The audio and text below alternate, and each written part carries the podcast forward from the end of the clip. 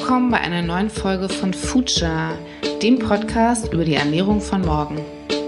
Und heute mit Maria und dem Vincent.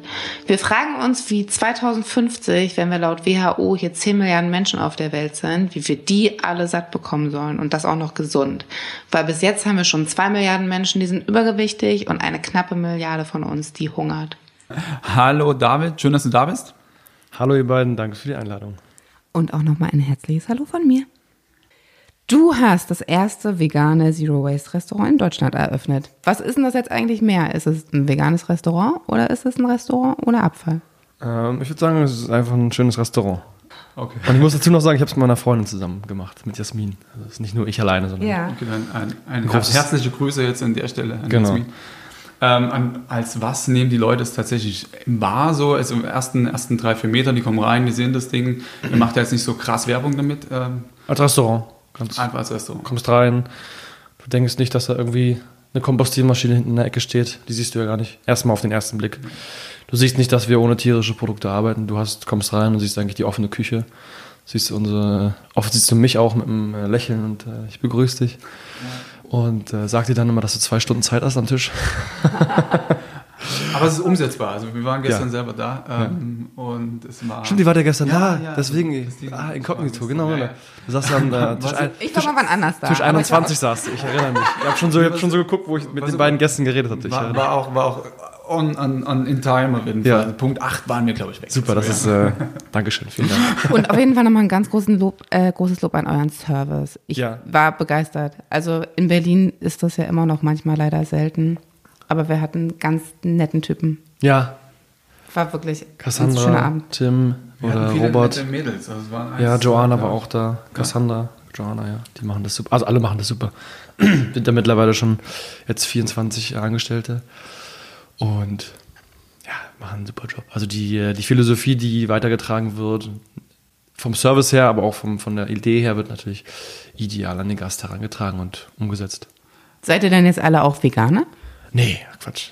Also das ist nicht, die, nicht das Einstellungsmerkmal, äh, du musst vegan sein, sondern du musst einfach ein bisschen offen sein für die Philosophie und offen sein für Veränderungen und dann einfach natürlich auch den, den Gastro-Leben. Ja. Restaurant zu führen ist nicht einfach, wir wollen jetzt die Welt retten, sondern wir müssen kontinuierlich, täglich, sieben Tage die Woche gute Qualität, am besten noch die beste Qualität auf den Teller bringen, zum Gast bringen. Und wenn du das schaffst und dann noch mit der Philosophie arbeiten kannst, natürlich umso besser.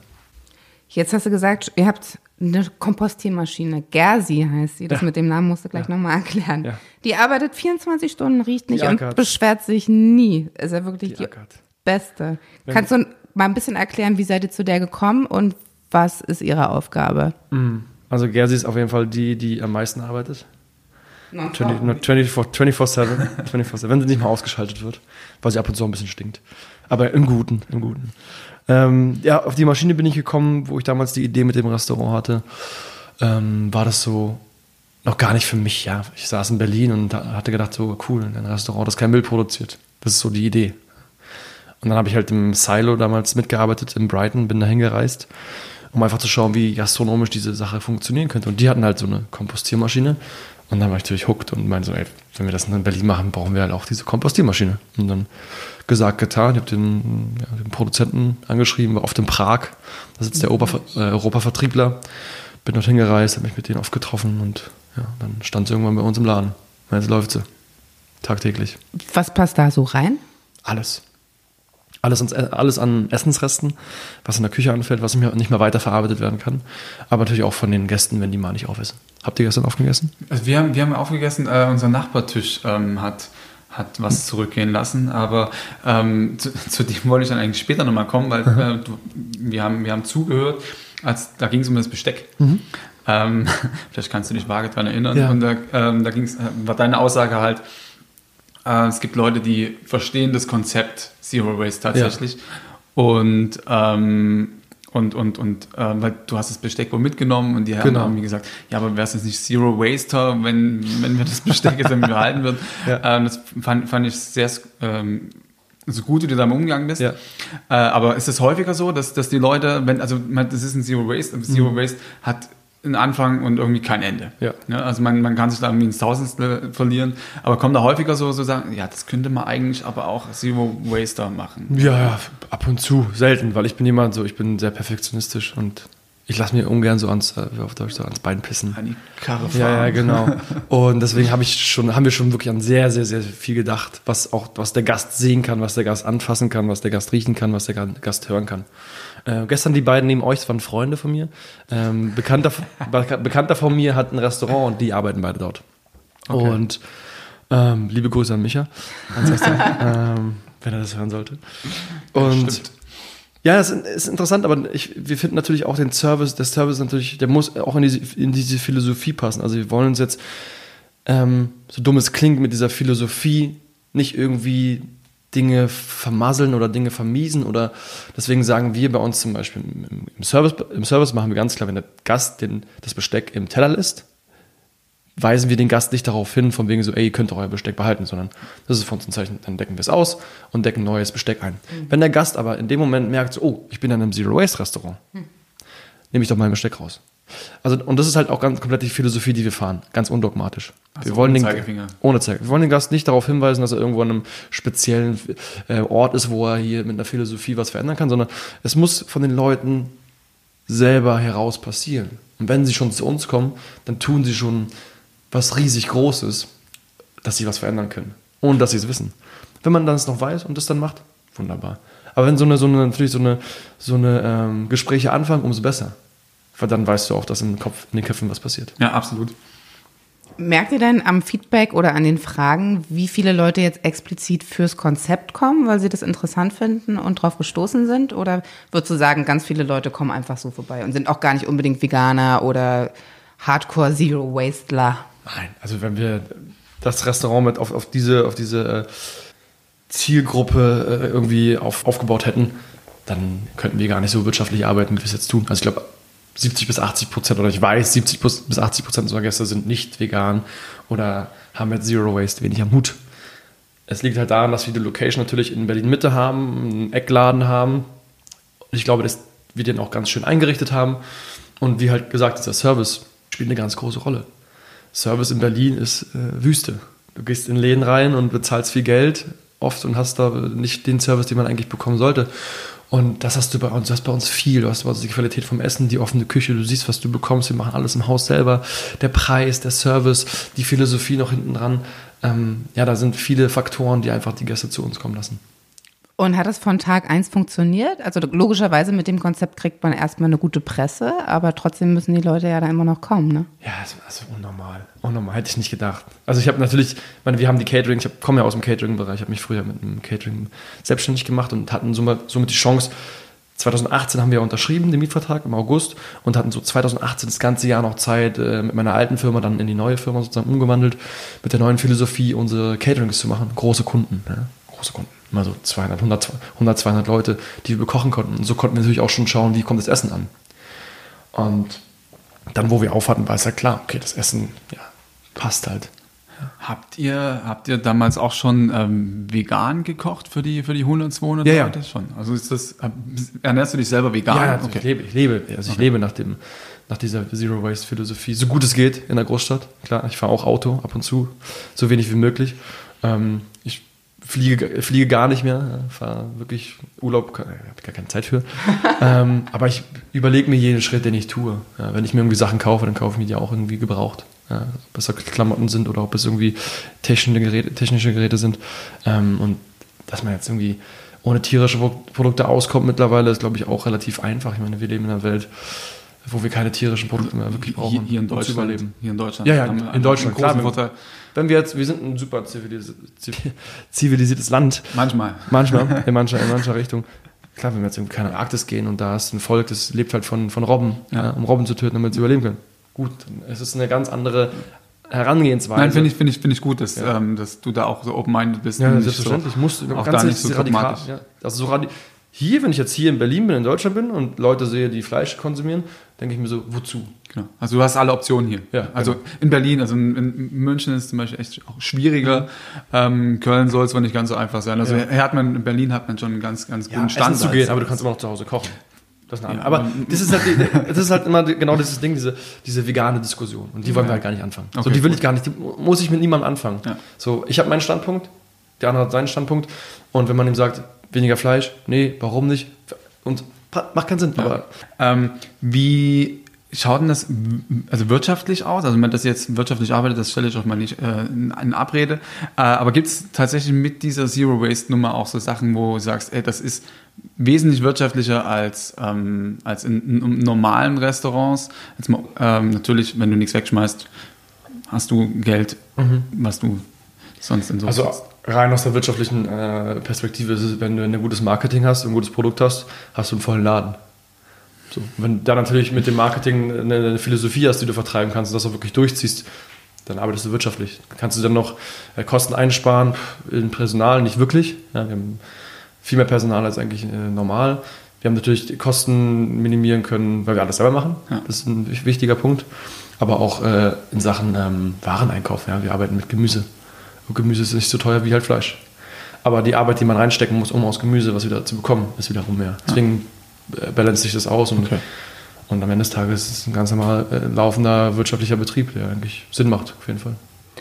Kannst du nochmal einen Schritt zurückgehen und nochmal erzählen? Also du warst in Brighton und hast dann Praktikum gemacht in auch an einem Zero Waste Restaurant und genau. da hast du euren Koch kennengelernt. Genau. Erzählst du nochmal, wie das dann kam? Wie kam der nach Berlin und wie habt ihr gesagt, okay, wir machen das jetzt zusammen? Also ich war dann im August 2017 bin ich nach Brighton gereist, habe da mitgearbeitet im Silo zehn Tage und Halfdan war sozusagen mein Chef, hat mir gesagt, was ich machen muss. Und ich habe mich, glaube ich, ganz gut angestellt. Außer die 10 Kilo Blumenkohl. Ey, Douglas, es tut mir leid. 10 Kilo Blumenkohl total versalzen. Oh. Tut mir leid. Ähm, aber sonst war es eigentlich, ich habe halt die Energie mit Halfdan halt gespürt, dass da was ist, was, was, was er machen möchte. Und ich habe noch gar nicht viel darüber geredet, was ich machen will, weil es war noch super jung und ich wollte erst mal schauen, ob es wirklich machbar ist. Mhm.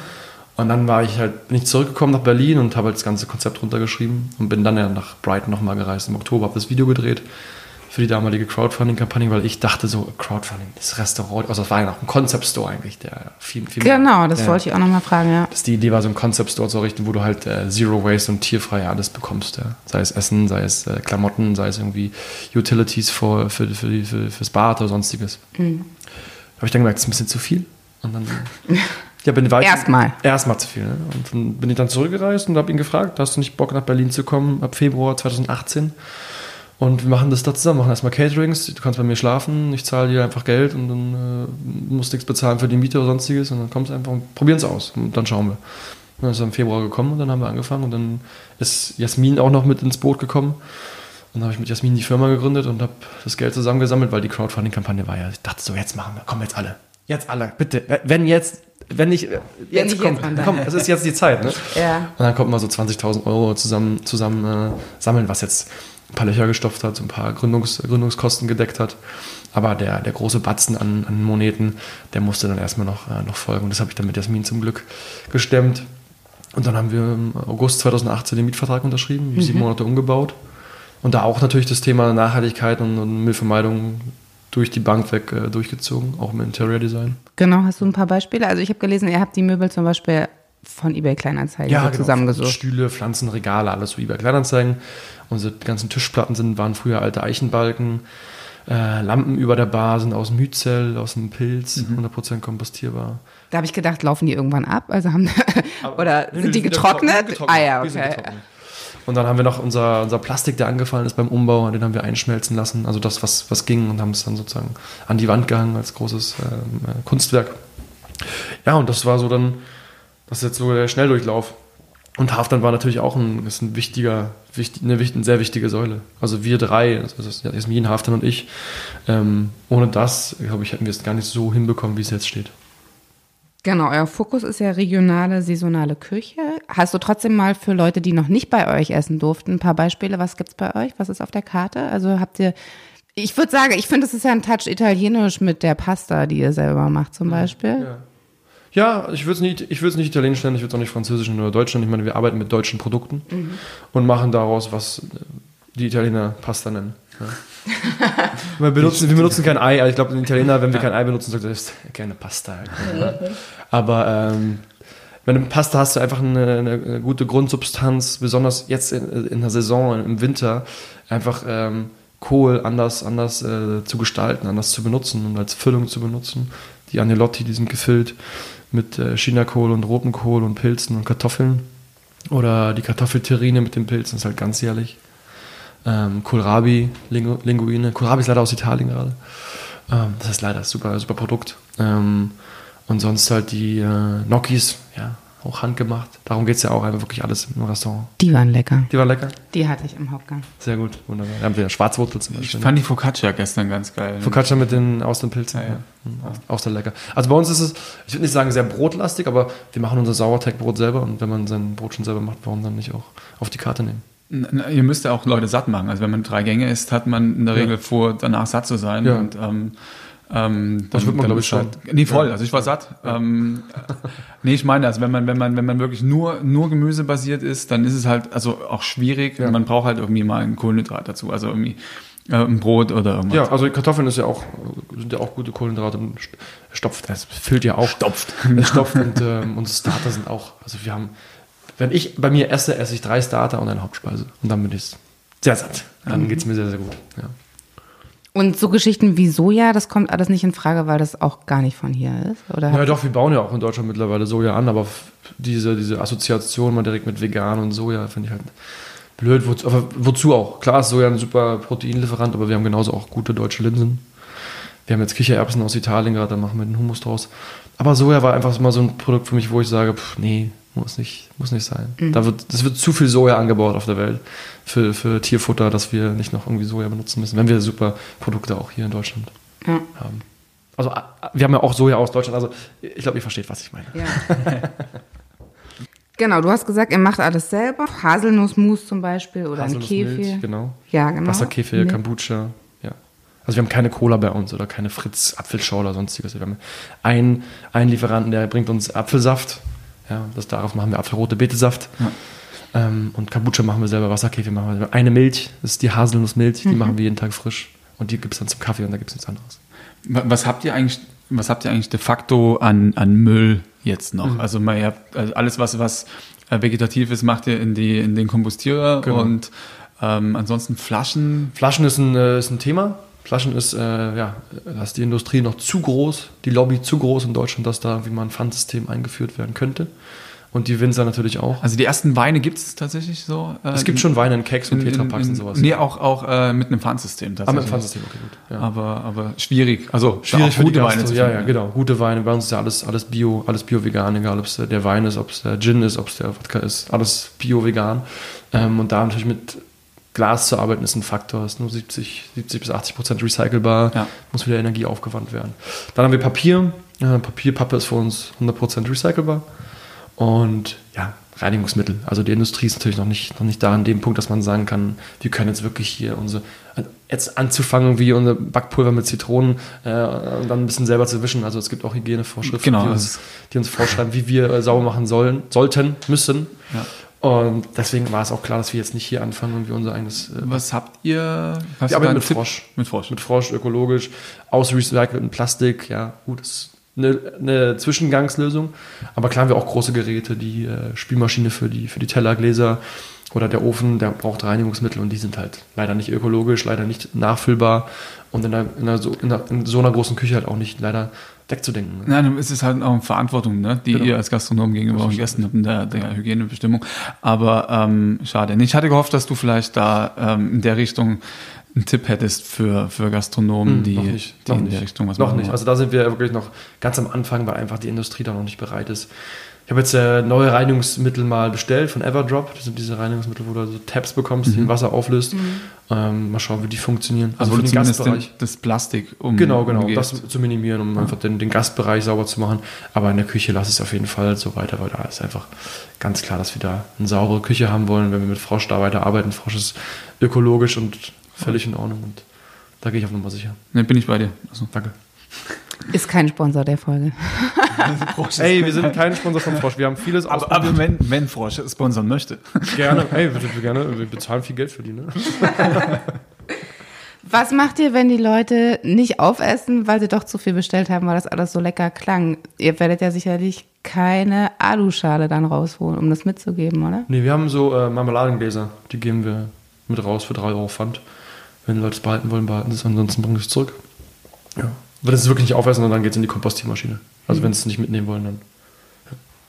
Und ihr habt ja angefangen mit einem Lunch, jetzt seid ihr beim Abendessen. Kann man darauf hoffen, dass ihr auf Ganztagsbetrieb umstellt? Oder? Nicht in der Location.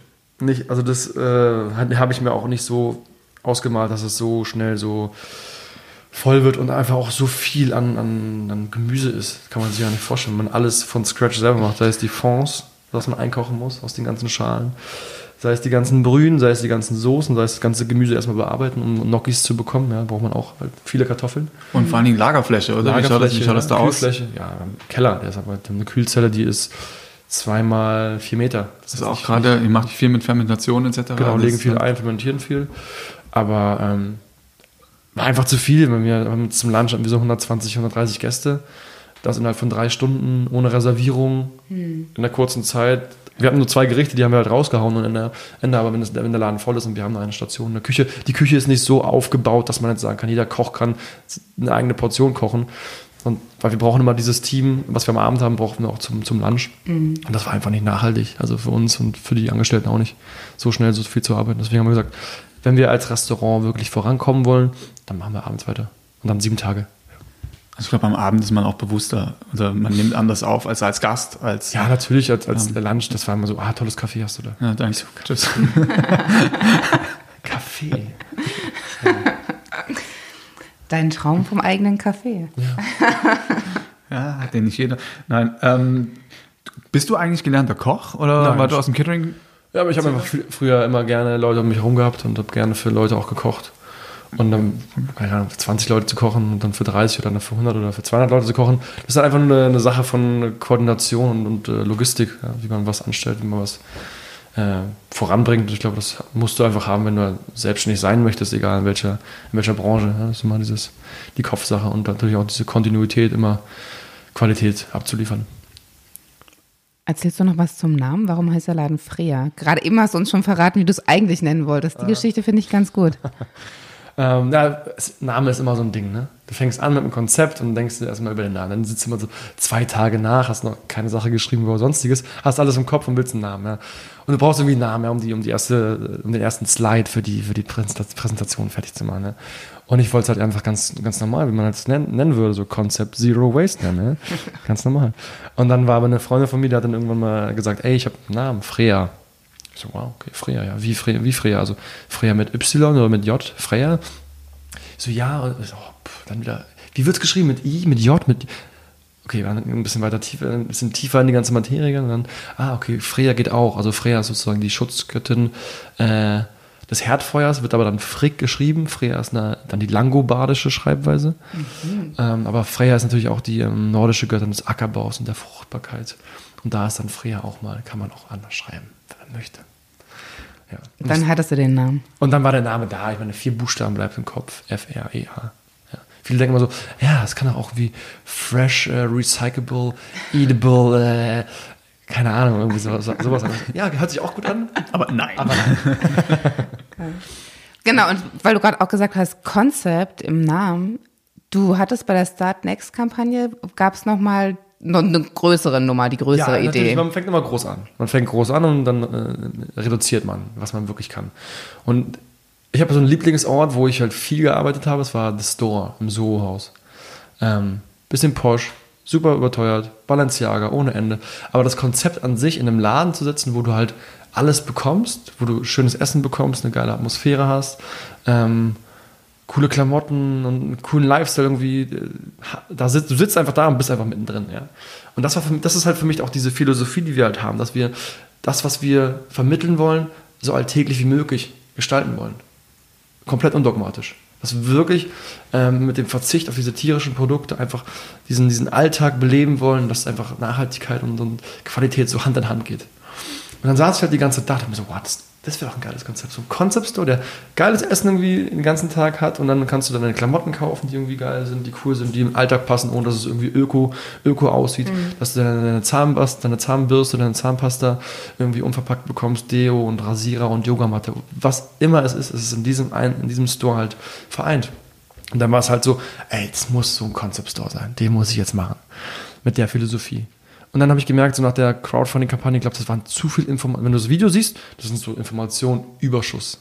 Mhm. Und was schön ist für mich, weil so konnte ich natürlich das alles so äh, mal rausbringen und, und auch sehen, was ist denn wirklich machbar. Und dann war es klar, der Concept Store ist zu groß, es ist zu viel auf einmal. Ja. Und dann haben wir gesagt, okay, dann lieber Restaurant. Das kann ich, ich kenne mich mit Essen aus. Und dann war es halt nur ein Restaurant. Nur. Nur. Ja. Aber ist vielleicht geplant, dass ihr nochmal in die Richtung geht oder wollt ihr expandieren? Ja, also ich meine jetzt, wenn man, wenn man natürlich einen Laden hat, der super läuft, der jeden Tag ausgebucht ist und du hast irgendwie dreieinhalbtausend Gäste jeden Monat und da bist immer gefragt und sagst irgendwie täglich super vielen Leuten auch ab und dann musst die nach Hause schicken, weil einfach der Laden voll ist. Klar denkt man darüber nach, oh, könnte man jetzt irgendwie noch einen Laden aufmachen, aber das würde mich nicht reizen, weil so einen Laden habe ich jetzt schon geschaffen. Also jetzt noch genau so einen Laden nochmal irgendwo hinzustellen, würde mich nicht irgendwie anzecken. Ähm, worüber ich immer so ein bisschen nachdenke, ist so Hotellerie mhm. Hotel, ein veganes Zero Waste Hotel, aber Boutique-mäßig, dass man es wirklich einfach dieses, diesen Lifestyle wirklich auf ein Level bringt, wo man sagt, das ist einfach alltäglich. Das ist das, genauso sollte es sein. Oder ein Fine Dining Restaurant oder noch ein Lunch-Konzept, aber dann mehrere Lunch-Spots. Also es gibt viele Möglichkeiten oder Produkte, Bücher. Also jetzt öffnen sich gerade sehr, sehr viele Türen und man muss jetzt gerade wirklich so, so einen Channel finden und sagen, das, darauf fokussiere ich mich jetzt, das ist wirklich das, wo, wo ich jetzt hinterstehen möchte und das machen will und dann gibt man das, äh, das dauert dann nicht zwei Jahre, das ein Buch zu schreiben dauert ein halbes Jahr und dann hat man das und dann kann man zum nächsten Ziel gehen. Auf den nächsten Weg hin, weil es gibt ja kein Ziel, es gibt ja nur einen Weg. Aber du hast gerade ähm, Fine Dining äh, erwähnt. Ähm, glaubst du, dass Fine Dining, so wie wir es kennen, in, in so einer postverschwenderischen Gesellschaft noch möglich ist? Oder um, also ähm, so umsetzbar ist, wie, wie wir es gerade aktuell kennen? Oder muss dann generelles Umdenken ja? Hm.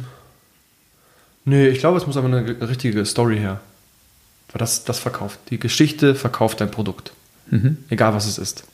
Und das Silo macht es ja. Das Silo ist ja ein Fine Dining Zero Waste Restaurant. Aber halt noch nicht äh, ohne tierische Produkte. Was nicht schlimm ist. War völlig in Ordnung. Aber die nehmen sich den Thema an und schauen, wie können wir denn nachhaltig schon mal in die Richtung gehen. Und ich denke, dass, dass das Fine Dining auch, äh, also das ist wirklich hohe Fine Dining, wenn wir jetzt wirklich von, von diesen Sternen reden, ja, ja, genau. die mittlerweile ja auch irgendwie äh, verschenkt werden ohne Ende. Verkauft. No, not a, not a, no offense, ja, no offense. ähm, aber ich glaube, das ist möglich, auf jeden Fall. Und wenn man, wenn, wenn ich das machen wollen würde, dann würde ich immer nur diese zwei Sterne sehen, die ich für den Laden haben wollen würde. Und dann kann man das machen, wenn es 15 bis 20 Sitzplätze gibt und der Außenbereich genauso schön ist wie der Innenbereich, dass man auch im, im Sommer arbeiten kann, mhm. ähm, dann würde ich es machen. Dann würde ich mir sofort die Location nehmen, umbauen und dann Vollgas und dann vier Tage die Woche aufmachen, vier Tage die Woche. Ja, das ist schon machbar, auf jeden Fall. Es braucht halt einfach nur eine gute Geschichte und einen guten Rahmen. Die Rahmenbedingungen müssen stimmen, sonst funktioniert es natürlich nicht. Also schwierig. Wie lange hast du nach der Location jetzt gesucht? Hm, also ich habe intensiv, habe ich damals, glaube ich, drei, vier Monate gesucht. Habe mir 40 Locations angeschaut, ganz Berlin, Neukölln und war dann immer irgendwann dann so, scheiß drauf. Sorry. Also ich nehme die einfach. Wenn ich die jetzt bekomme, nehme ich die. Nehme ich die. Es ist mir egal, ich nehme die jetzt. Und zum Glück habe ich keine andere bekommen. Dann war es Schicksal. Ja, genau. Fügung.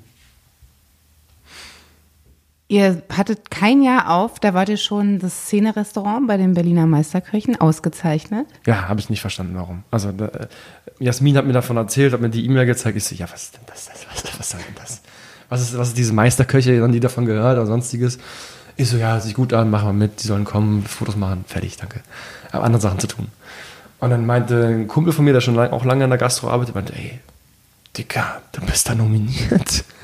So, ich so, ja, warum? Das ist krass. Ich so, ja, das ist richtig krass. Ich so, okay, freue ich mich, super.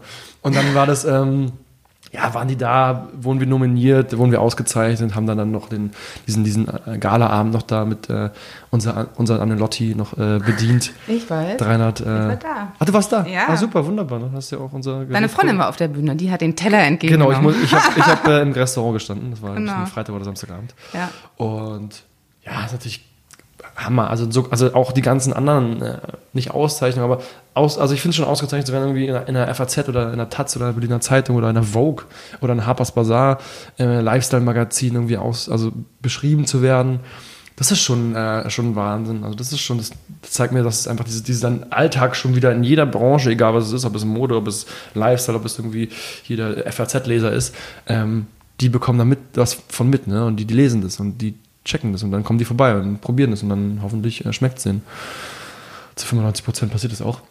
Aber ähm, das ist natürlich schön. Wenn man dann natürlich auf, auf so einer Bühne noch dann irgendwie in Berlin und dann kommt der Bürgermeister und dann ist er auch noch da und dann macht es die Runde. Ist natürlich schön, auch so ein Aushängeschild für Berlin zu sein, weil Berlin natürlich hat noch eine Reichweite, ist eine kleine Blase, aber hat eine Reichweite, was die vegane Küche angeht, aber was auch die Nachhaltigkeit angeht. Und dann da natürlich Vorreiter zu sein für Berlin, für Deutschland, ist natürlich auch super, klar. Aber ich hätte gern auch äh, äh, Meisterkoch gewonnen. kann ja noch passieren, Jahr. kann noch kommen, kann noch kommen. Gibt es denn andere Gastronomen, die auf euch zukommen, weil sie es spannend finden, weil sie es nachmachen wollen? Mm, ein paar, ein paar, die mal gekommen sind und sich mal angeschaut haben. Aber ja, das, ich meine, das Gastronomische, ich meine, wir haben über 70.000 Restaurants in Deutschland und wir sind das Erste, das so arbeitet. Also das hat ja irgendwas zu heißen, dass die Leute einfach gar nicht darüber nachdenken und wenn es jetzt da ist, sie vielleicht auch gar nicht so extrem so tangiert. So. Das ist so, wow, krass, okay. Ist voll gut. Aber wenn ich so darüber nachdenke, dann ich halt so einen Grill Royal. So, die müssen es nicht machen. Die müssen nicht nachhaltiger werden, um mehr Umsatz zu fahren. Die müssen nur nachhaltiger werden, um ein Zeichen zu setzen, was sie auch machen könnten. Aber wie willst du ein Konzept umbauen, was äh, highly on, on uh, Meat basiert ist? Ja, das ist natürlich traurig. Schade, weil es einfach super viele Leute anzieht. Und ich glaube, dass so ein Anziehungspunkt auch in einer tierfreien Umgebung auch wenn es dann viel Alkohol ist und wenn dann irgendwie keine Ahnung, was da alles äh, gemacht wird an dem Abend, das kann auch passieren. Also das ist auch irgendwie so ein, so, eine, so ein Anreiz zu sagen, warum den Leuten nicht so einen Ort geben, wo sie halt so wie sie leben, leben sie, aber alles, was dahinter passiert, ist super nachhaltig. Ja? Das den Leuten sozusagen ein bisschen abzunehmen. Ich glaube, das musst du halt als, als, als so ein bisschen Unternehmer machen. Du musst den Leuten das abnehmen, damit sie automatisch was verändern, ohne es zu merken. Ohne den Verzicht wahrscheinlich so sehr auf die Karte zu schreiben. Ne? Ja, ja, genau. Ja, es muss einfach qualitativ hochwertig sein. Ob es jetzt nur ein Schnitzel ist oder ob es jetzt handgemachte Pasta ist. Ist immer die Frage natürlich, wer es konsumiert. Ob er jeden Tag Fleisch isst, dann will er seinen Schnitzel haben. Aber ich glaube, wenn du ihm hochqualitativ, hochqualitatives Gericht gibst, was mithalten kann oder besser ist, dann glaube ich, würde er auch kein Fleisch essen. Genau, du hast, du hast gerade gesagt, dass ähm, du das den Leuten abnehmen willst ähm, die Entscheidung. Äh, wir haben quasi direkt in unseren, bei unseren fünf Rausschmeißer-Fragen, wenn das in mhm. Ordnung ist für dich. Mhm. und genau, und eine davon ist, was muss sich verändern? Also das System oder die Menschen an sich? Beides. Also es kann, es ist zu, zu schwierig, dass sich nur die Menschen verändern. Und es ist natürlich auch zu schwierig, dass sich nur die Industrie verändert, weil beides fließt ineinander ein. Aber wenn jetzt durch das Bewusstsein von dem Konsumenten ähm, nachhaltiger wird und bewusster wird, dann verändert sich auch die Industrie dadurch. Aber es muss natürlich viel, viel früher anfangen bei den Menschen. Es muss natürlich in der, schon in der Erziehung anfangen, es muss in der Schule anfangen, wie wir nachhaltiger sein können oder nachhaltiger mit unserer Umwelt, mit unseren Mitmenschen, Tieren umgehen können. Und das schaffst du nicht von heute auf morgen. Also deswegen glaube ich, ist es eine Symbiose, die äh, das Unternehmertum ähm, anreizt, mehr Leute, dass mehr Leute in die Nachhaltigkeit investieren und daraus dann auch Profite machen oder wirtschaftlich sind, ja, und, und damit direkt was verändern für die anderen Leute. Genau, unser, unser Thema ist ja Future Food oder mhm. Future. Genau, und da, da geht es ja auch darum, wie schaut die Ernährung 2050 aus? Ne? Und mhm. ähm, da jetzt quasi die Frage an dich, wie schaut in, deinem, in deiner Vision, in deiner Utopie die Ernährung 2050 aus, wenn wir 10 Milliarden Menschen sind? Naja, auf jeden Fall äh, weniger tierische Produkte, wieder mehr Gemüse, wahrscheinlich viel mehr Industrie, Industriefood immer aber so in meiner Utopie natürlich viel, viel gesünder und bewusster als jetzt irgendwie Impossible Burger oder ähm, weil das ja auch nichts Gesundes. Ja, aber ein Burger per se soll ja nie was Gesundes sein. Also, yeah. also wenn, also ich gehe mal von mir aus, wenn ich ähm, Bock, früher Bock auf einen Burger hat, ja. dann ähm, für dich wollte ich jetzt nicht unbedingt gerade gesund, okay. mich, mich gesund ja. ernähren. aber es kann ja auch gesund sein. Also es könnte ja bewusster und gesünder sein. So ist es ja nicht. Also der Paddy an sich kann ja eine Struktur haben von ja, das kann ja dann äh, Zellenfleisch sein, ja. Das ist eine, eine, Frage, die man sich als Veganer auch stellen muss. Würde man Fleisch essen, wenn es aus einer Zelle gezüchtet ist? Also quasi aus äh, tierischen Stammzellen. Föten. Genau, genau, mhm. aus Stammzellen. Und das ist natürlich auch ein interessanter Aspekt, wie das in, in 30 Jahren aussehen wird. Und ich glaube, wenn man, wenn man das vielleicht noch einfach hinbekommt, dann ist es eine Möglichkeit auf jeden Fall, ähm, tierische Produkte zu konsumieren. Aber ich beschäftige mich damit zu wenig, okay. dass ich jetzt wahrscheinlich eine richtige Antwort geben könnte. Das ist auch gar nicht schlimm. Es gibt keine, keine richtige. Es, es gibt keine richtige. Es gibt die Zukunft. Also wenn du es könntest, dann ja. könntest du deine Kohle anders verdienen. Aber jetzt, jetzt, jetzt haben wir über die Zukunft gesprochen. Ähm, wie schaut aktuell der Mittag oder wie, wie, hat gestern dein Mittagessen ausgeschaut? Ich esse ja immer erst um, um, äh, so um halb elf. Also bevor ich jetzt hergekommen bin, habe ich was gegessen. Also Frühstück, ne? Porridge, ja, okay. Porridge. Porridge und dann esse ich wieder erst im Laden. Da gibt es Stuff Food, Gemüse, Linsen, Kartoffeln. Und in 30 Jahren auch wahrscheinlich Porridge. Also es tut mir auf jeden Fall gut. Warum sollte es in 30 Jahren ab? Ich meine, das entwickelt sich alles, ja, aber Porridge tut mir gut. Und die letzten fünf Jahre, letzten sieben Jahre esse ich eigentlich fast jeden Tag Porridge, ja. Sauber. Dann hätten wir noch eine der letzten Fragen und zwar nenne uns drei vielversprechende Lebensmittel der Zukunft. Mensch, immer Sachen. Nimm dir Zeit. Ich nehme mir kurz Zeit. ähm, vielversprechend in, in Nährstoff, so, also Minerale. Auf, auf, auf, auf was könnte unsere zukünftige äh, Ernährung basieren? Sprich, mhm. in der Dystopie, vielleicht kennst du die, die, die überlebten, Soylent Green. Mhm. Das wäre jetzt eine, eine Möglichkeit. Ich würde sagen, ähm, mehr Flüssignahrung, glaube ich. Sowas mhm. in die Richtung. Aber ich glaube, Pasta wird niemals sterben. Und Brot. Ich glaube, Brot ist immer so ein Brot, ernährt die Welt auf jeden Fall. Das wird noch in tausend Jahren immer noch da sein. Und, viele Kriege gingen um Brot. Ey. Äh, dann sind wir quasi schon wieder durch, oder? Ja. Ist es schon soweit? Ja. ja. Ich glaube, es kommt. Oder du möchtest noch was sagen? Nö. Hast, hast du noch irgendwas, was du unbedingt loswerden willst? Ähm, ich freue mich, dass ich da war heute auf jeden Fall. Wir freuen uns. Wir vielen freuen uns auch. Dankeschön, Dankeschön. Nee, cool. Dann. Ähm, vielen, vielen Dank und einen schönen Tag noch. Den wünsche ich euch auch. Ciao, ciao. So, das war's mal wieder mit einer Folge Future. Schön, dass du dabei warst. Wenn du irgendwie Anregungen hast oder meinst, du kennst wen, den wir unbedingt mal vors Mikrofon holen sollten, äh, schreib uns einfach. Und hinterlass uns natürlich super gerne eine Bewertung, vertag uns, schenk uns Sterne und drück den Abo-Button. Vielen Dank fürs Zuhören. Bis zum nächsten Mal. Bis die Tage.